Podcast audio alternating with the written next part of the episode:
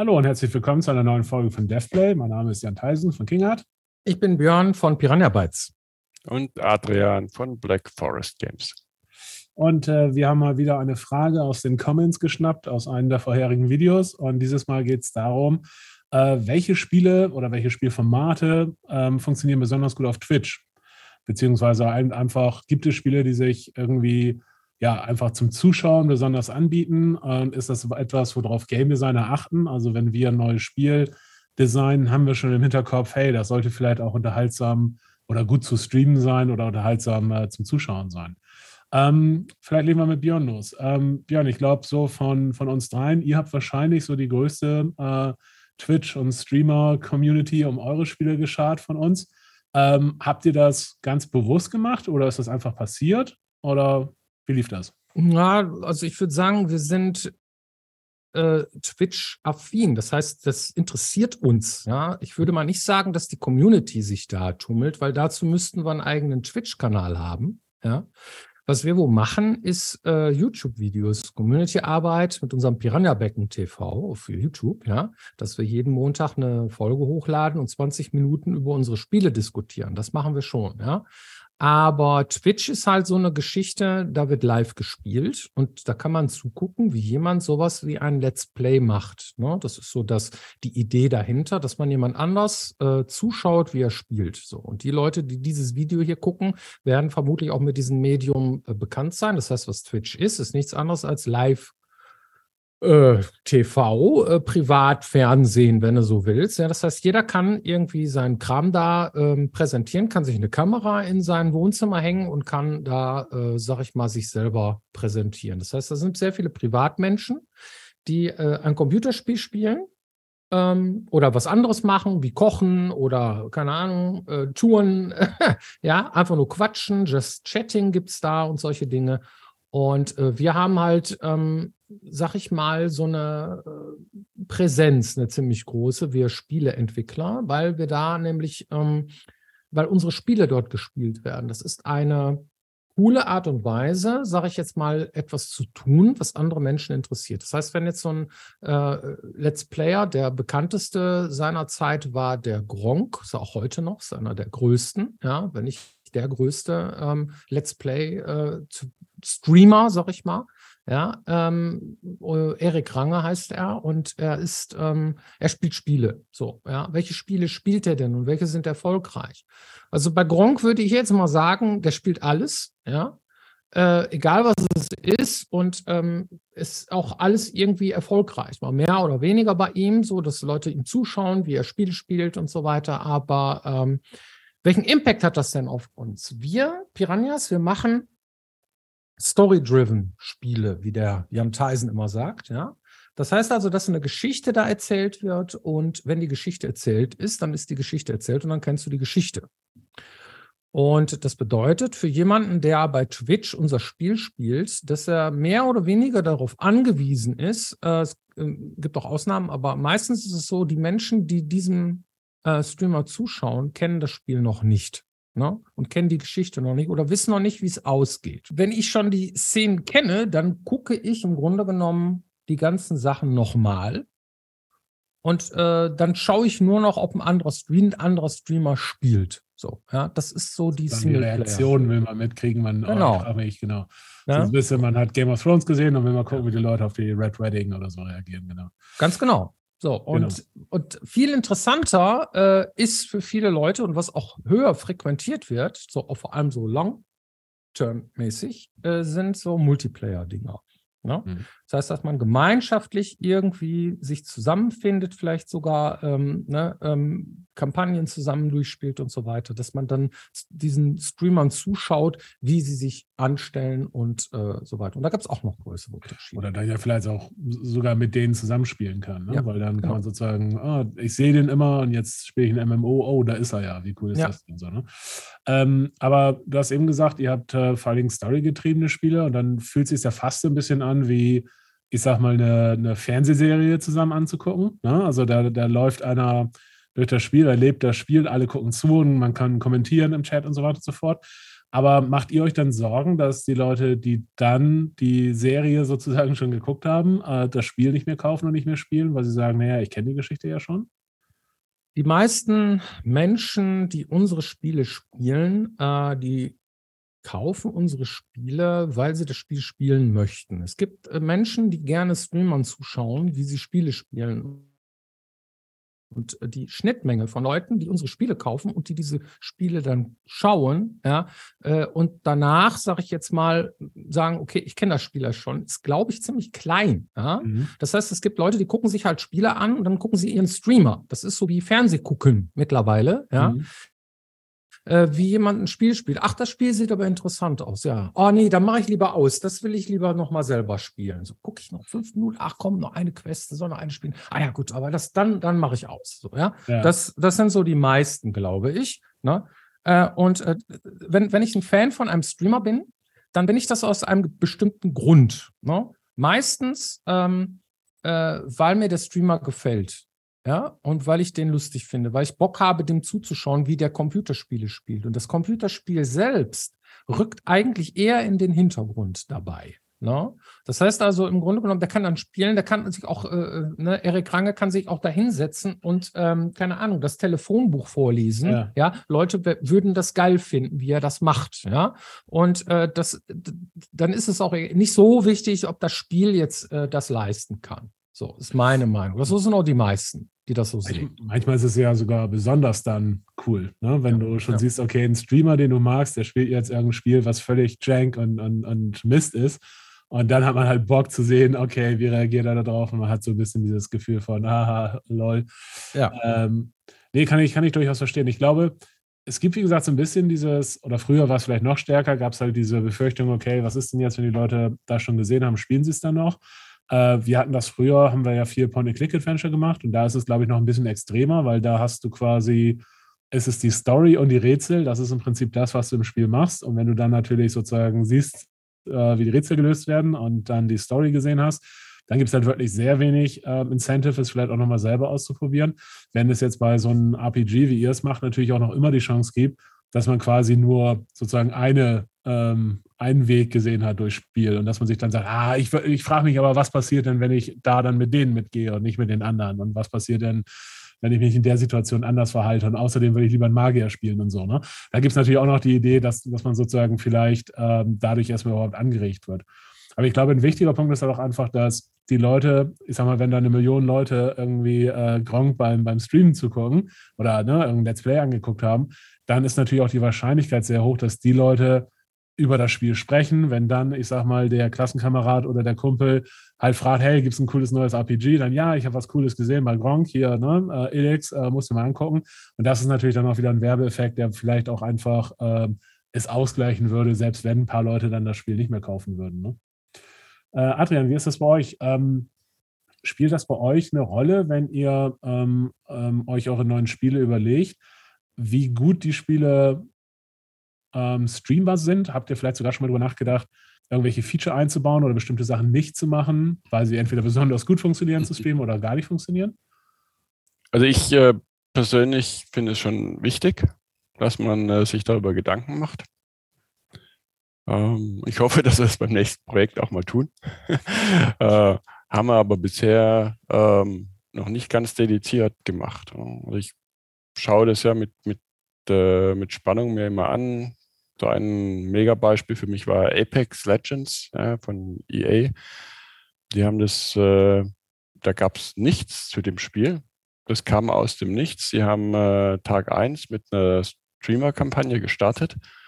Und dieses Spiel kam aus dem Nichts. Es gab keine Ankündigung, kam gar nichts. Kein Mensch wusste, dass es dieses Spiel kommt. Und dann war das Tag 1, eine Streamer-Kampagne und das Spiel äh, ist mega erfolgreich geworden, hat hm, von Anfang an die Streaming-Charts äh, dominiert und eben auch entsprechende Spiele hergezogen, also rein mit einer reinen äh, Streamer-Kampagne, Werbekampagne.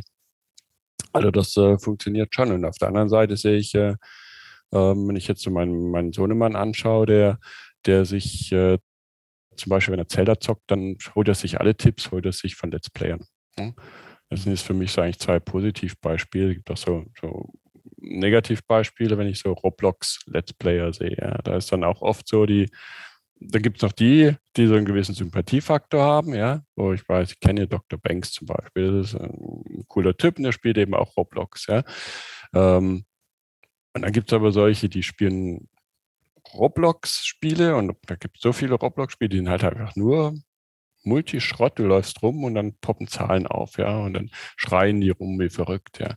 Und da denke ich mir, okay, das ist jetzt äh, kein qualifizierter Berufsstand mehr. Ne? Aber auch das scheint ja irgendwie zu funktionieren und äh, Leute dazu zu bewegen, äh, dieses Spiel oder diesen YouTuber anzuschauen auf der einen Seite oder Twitch-Streamer und auf der anderen Seite dieses Spiel dann wieder zu kaufen, weil das ist eine Symbiose, die diese beiden da eingehen. Ja, also ähm, ist es ein, sehr breiter Punkt, sehr spannender und ich denke schon, wie gesagt, äh, sollte man, äh, wenn man ein Spiel macht und die Möglichkeiten hat, sich auch zumindest mal überlegen oder zumindest mal einen im Team haben, der sich überlegt, okay, was kann ich denn tun, dass es vielleicht äh, als, als Twitch-Stream relevant wird.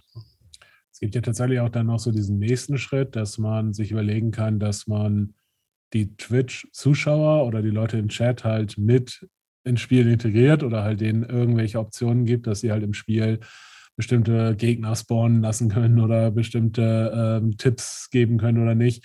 Ähm, Finde ich auch mh, hm, ziemlich spannend. Oder ich habe auch letztens mal irgendwo gesehen, ähm, das fand ich auch eine coole Idee, dass sozusagen äh, Twitch-Zuschauer sozusagen eigene Tooltips bekommen haben. Das heißt, wenn die quasi im Video über bestimmte Bereiche gegangen sind, wurde quasi erklärt, was ist das eigentlich? Mhm. Das heißt also, derjenige, der das Spiel gespielt hat, muss dann nicht jedes Mal wieder erklären, was heißt dieses Icon, sondern die Leute konnten einfach drüber gehen und konnten quasi eine extra Info bekommen, ähm, was diese Spielkarte macht oder was auch immer es war.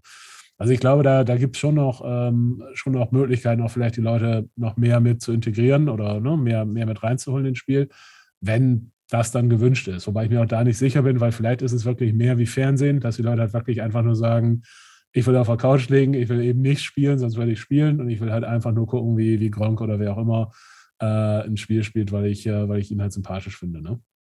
Ähm, du hast eben ähm, Twitch-Kampagne gesagt. Ähm, wie ist das so im Normalfall, vielleicht Björn? Äh, bezahlt man dafür als Entwickler oder als Publisher, dass man sagt, äh, hier, ich will, dass jemand ein Spiel spielt? Oder werd, werden Entwickler bezahlt, dafür, dass Leute das Spiel spielen dürfen? Oder passiert das einfach? Oder wie läuft das? Ich glaube, je größer man wird, desto mehr ähm, äh, wird auch bezahlt. Ne? Also wir als Entwickler haben jetzt niemanden bezahlt. So. Aber als Publisher bezahlt man dann schon mal den einen oder anderen Streamer, ja, dass er das Spiel spielt, ganz klar. Weil äh, es ist halt sowas wie Werbung, ne? Es ist halt mhm. sowas, äh, äh, das gerade so im, äh, in Amerika oder so äh, sind wir deutschen Entwickler vielleicht jetzt nicht so bekannt, dann jemanden dazu zu bekommen, das Spiel zu spielen, einfach mal so, ja.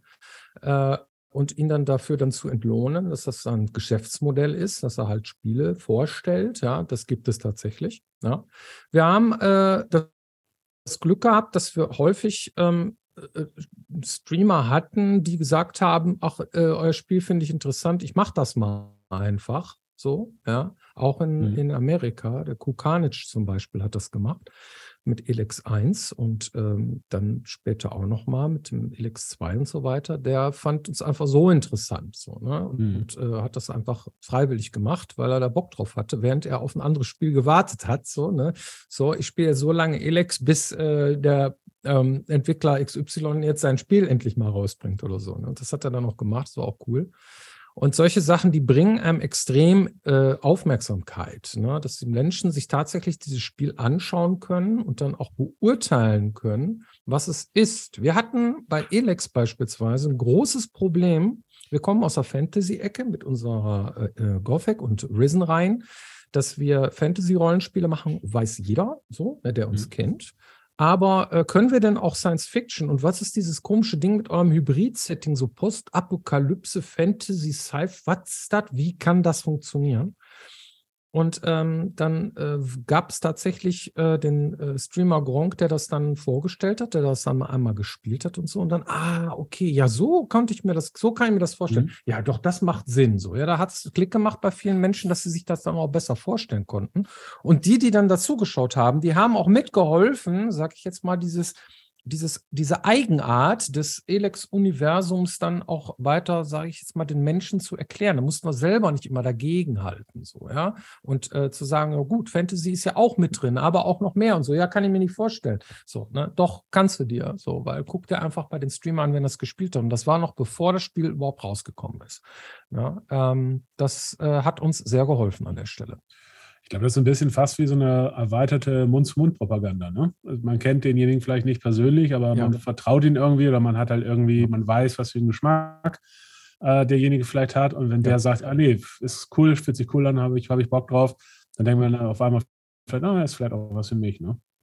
Aber wie ist das? Ähm, vielleicht dann beide, beide von euch, wenn jetzt irgendein großer ähm, Streamer ein Spiel spielt, schießen auf einmal die Verkaufszahlen in die Höhe? Merkt man das? Sitzt man daneben und, und guckt sozusagen, wie, wie die Dollars reinkommen, während irgendjemand streamt? Ich, ja, Adrian. Also ich, äh, meine Erfahrung, meine beschränkte, meine beschränkte Erfahrung ist die, dass äh, wenn jetzt zum Beispiel ein Gronk als Beispiel ähm, Destroy Human spielen würde, dass das keinen großen Impact hat. Sondern dass es eher dann äh, mehr bringt, wenn du jemanden findest, der auf dieses Genre spezifiziert ist, ja, weil der hat, äh, die meisten Leute, die Gronk gucken, die wollen Gronk sehen. Ja, und die interessiert eigentlich nicht, was er spielt. Ja. Du hast natürlich einen Mitnahmeeffekt, weil er eine breite Masse hat, aber eigentlich wollen die Gronk sehen. Wenn du aber jetzt einen Streamer hast, der tatsächlich äh, genau dein Genre bedient, ja, dann merkst du das schon. Aber ich kann mir nicht vorstellen, dass du das jetzt an einem Streamer mit einem äh, direkt an den Sales siehst. Ja, du hast da dann eine ganze Maßnahmenpalette, wo der ein Teil davon ist und das sicherlich auch wichtig ist. Aber ähm, und heute macht es jeder, denke ich, dass er sich Streamer raussucht, aber dass du dadurch die, die Peaks heute siehst, wäre es nicht meine Erfahrung. Ja, Jan?